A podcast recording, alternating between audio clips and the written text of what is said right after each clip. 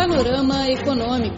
Análises e informações sobre a economia mundial, políticas, mercados, negócios, empresas e personalidades. Tudo no Panorama Econômico. Olá pessoal, sejam muito bem-vindos ao Panorama Econômico. Sou Flor Bela de Beijing. No início de junho, a China emitiu oficialmente as licenças para uso comercial da tecnologia 5G. Vamos hoje ouvir uma reportagem sobre isso. Teremos ainda mais uma da série de reportagens sobre os êxitos econômicos nas últimas sete décadas desde a fundação da Nova China. E por fim, ouvimos opiniões de especialistas econômicos sobre os atritos comerciais entre Estados Unidos e China. Bem, fiquem ligados, o panorama econômico já está começando. Panorama Econômico, seu boletim informativo. O Ministério da Indústria e Informatização da China concedeu licenças para uso comercial da tecnologia 5G, marcando o início de uma nova era para a indústria de telecomunicações do país. O primeiro lote de licenciada inclui a China Telecom, a China Mobile, a China Unicom e a China Broadcasting Network.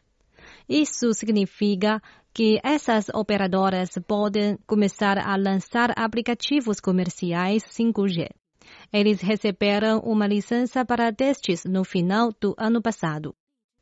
O padrão de rede 5G é considerado crítico porque pode suportar a próxima geração de dispositivos móveis, além de novas aplicações como carros sem motoristas.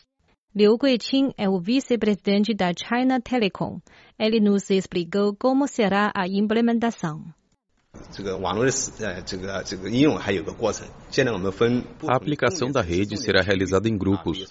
Vamos priorizar a construção da rede em cidades e nas regiões com grande número de usuários.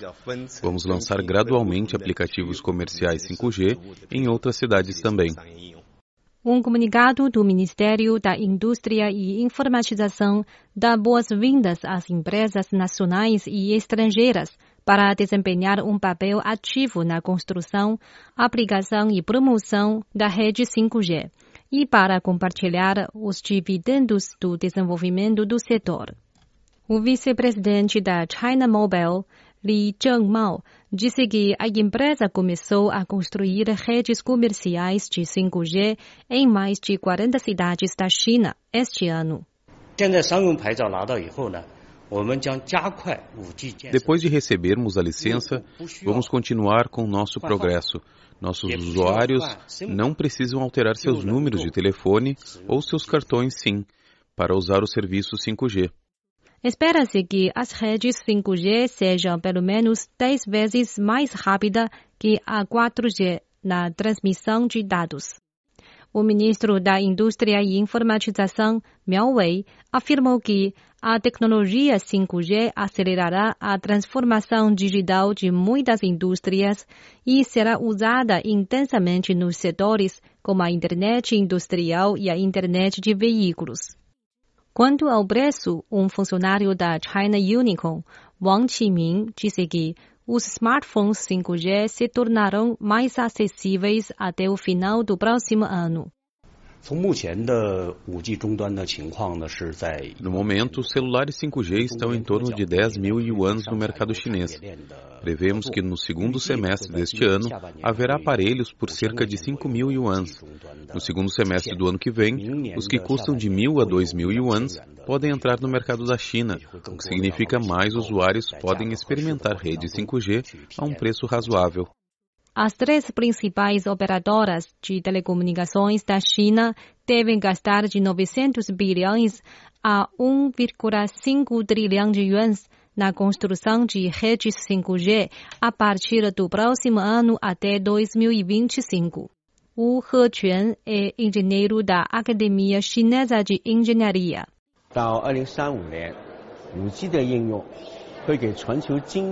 Esperamos que até 2035 as aplicações do 5G trarão um aumento de 4% na produção econômica mundial.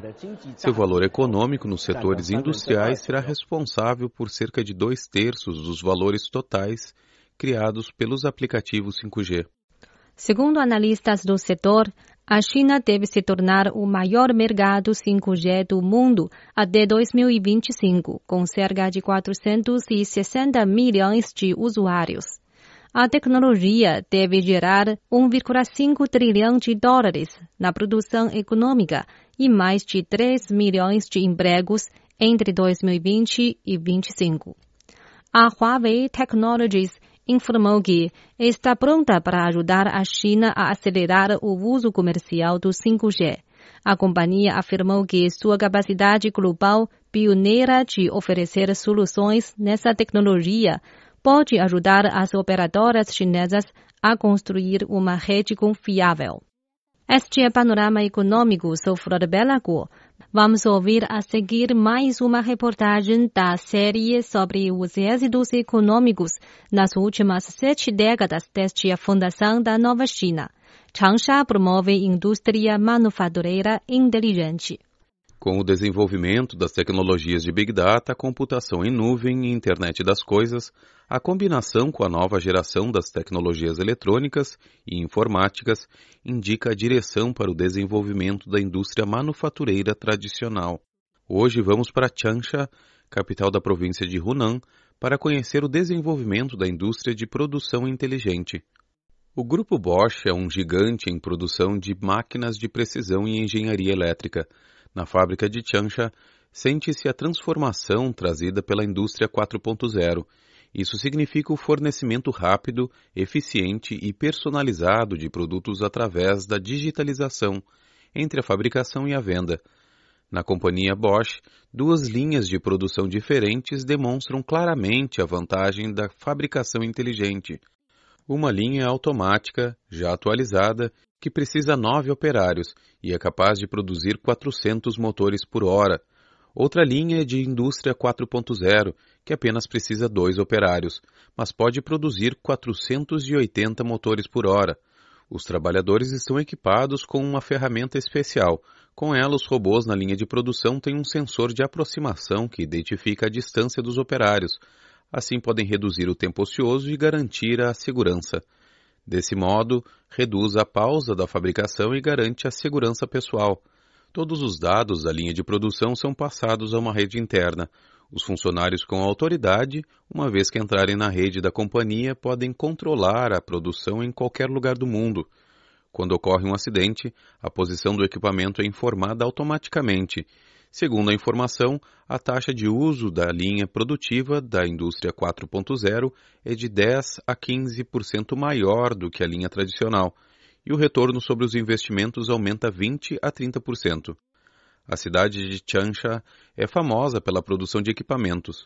A Sany, um gigante mundial de maquinaria, usa novas tecnologias para realizar a atualização da indústria tradicional.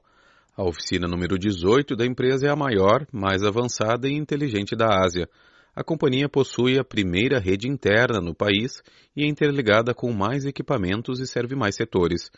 A Sun instala em produtos uma caixa preta, projetada autonomamente, que pode coletar os dados dos equipamentos, informando o status, a localização e a operação, de modo a orientar a companhia a melhorar o serviço e promover a inovação. Devido ao perigo no trabalho, os usuários devem assegurar os equipamentos durante o trabalho, já que tem sido um problema saber quando um acidente ocorre. O sistema inteligente de supervisão da SANI pode dar informações precisas às instituições financeiras. O secretário do Comitê Municipal do Partido Comunista da China, em Changsha, Hu Hanhua, afirmou que nos últimos anos o governo local tem priorizado o desenvolvimento de alta qualidade da indústria manufatureira, promovendo ao mesmo tempo a transformação das indústrias tradicionais e a formação de indústrias emergentes. A cidade está no caminho de se tornar uma base de produção inteligente. Ouvimos Changsha promove indústria manufatureira inteligente. Obrigada, Diego Goulart, pela locução. Antes de encerrar o programa de hoje, vamos ouvir as opiniões de alguns especialistas econômicos sobre os atritos comerciais iniciados pelos Estados Unidos contra a China. A reportagem é da agência Xinhua. O atrito comercial provocado pela administração dos Estados Unidos tenta frear o desenvolvimento da China, disseram especialistas em um fórum sobre os desafios e o futuro do comércio e das relações China-Estados Unidos. Agindo contra a tendência, a provocação dos Estados Unidos não somente acabará por sair pela culatra, mas também prejudicará o sistema econômico internacional, segundo especialistas. No tanto que a essência do comércio se baseia na cooperação mutuamente benéfica e ganha-ganha. Justin Lin Yifu, reitor do Instituto de Nova Economia Estrutural da Universidade de Beijing, disse que, ao importarem bens chineses, os Estados Unidos não estão fazendo um favor à China, mas uma opção de mercado, já que importações chinesas são baratas e de boa qualidade.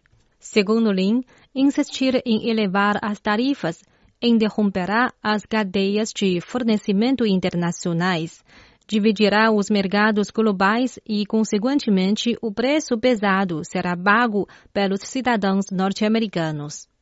Esperando aumentos de preço no mercado doméstico dos Estados Unidos, os especialistas disseram que os norte-americanos pagaram pelas guerras comerciais no passado.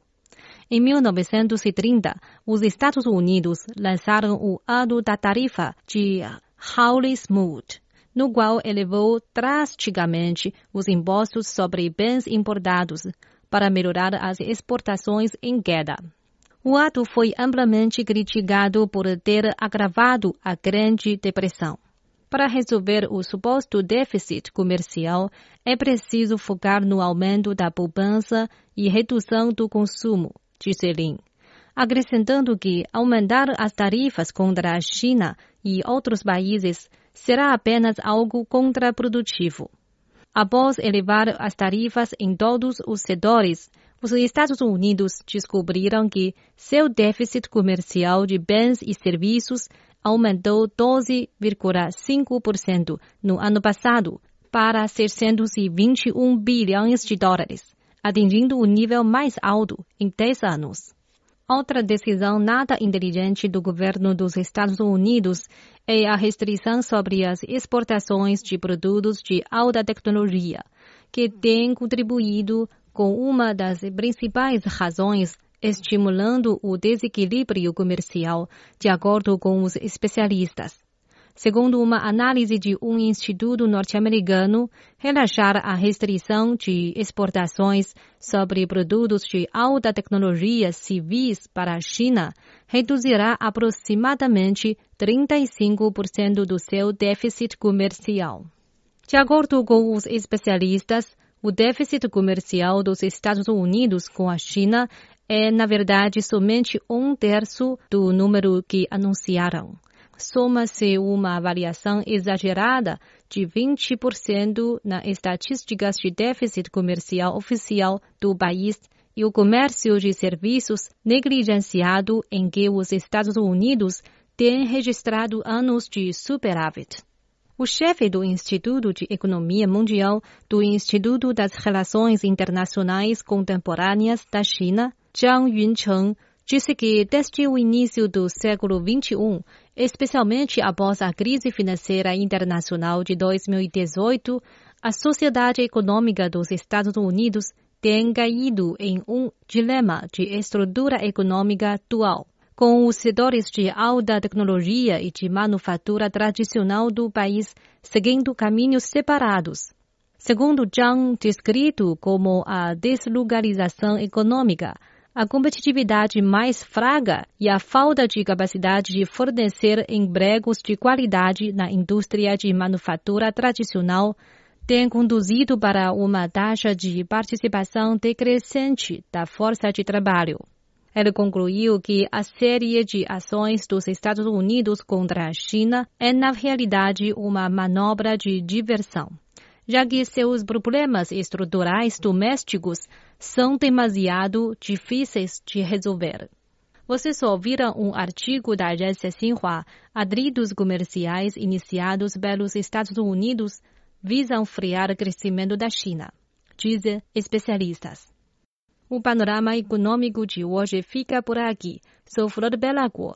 Obrigada pela sua sintonia e até a próxima semana.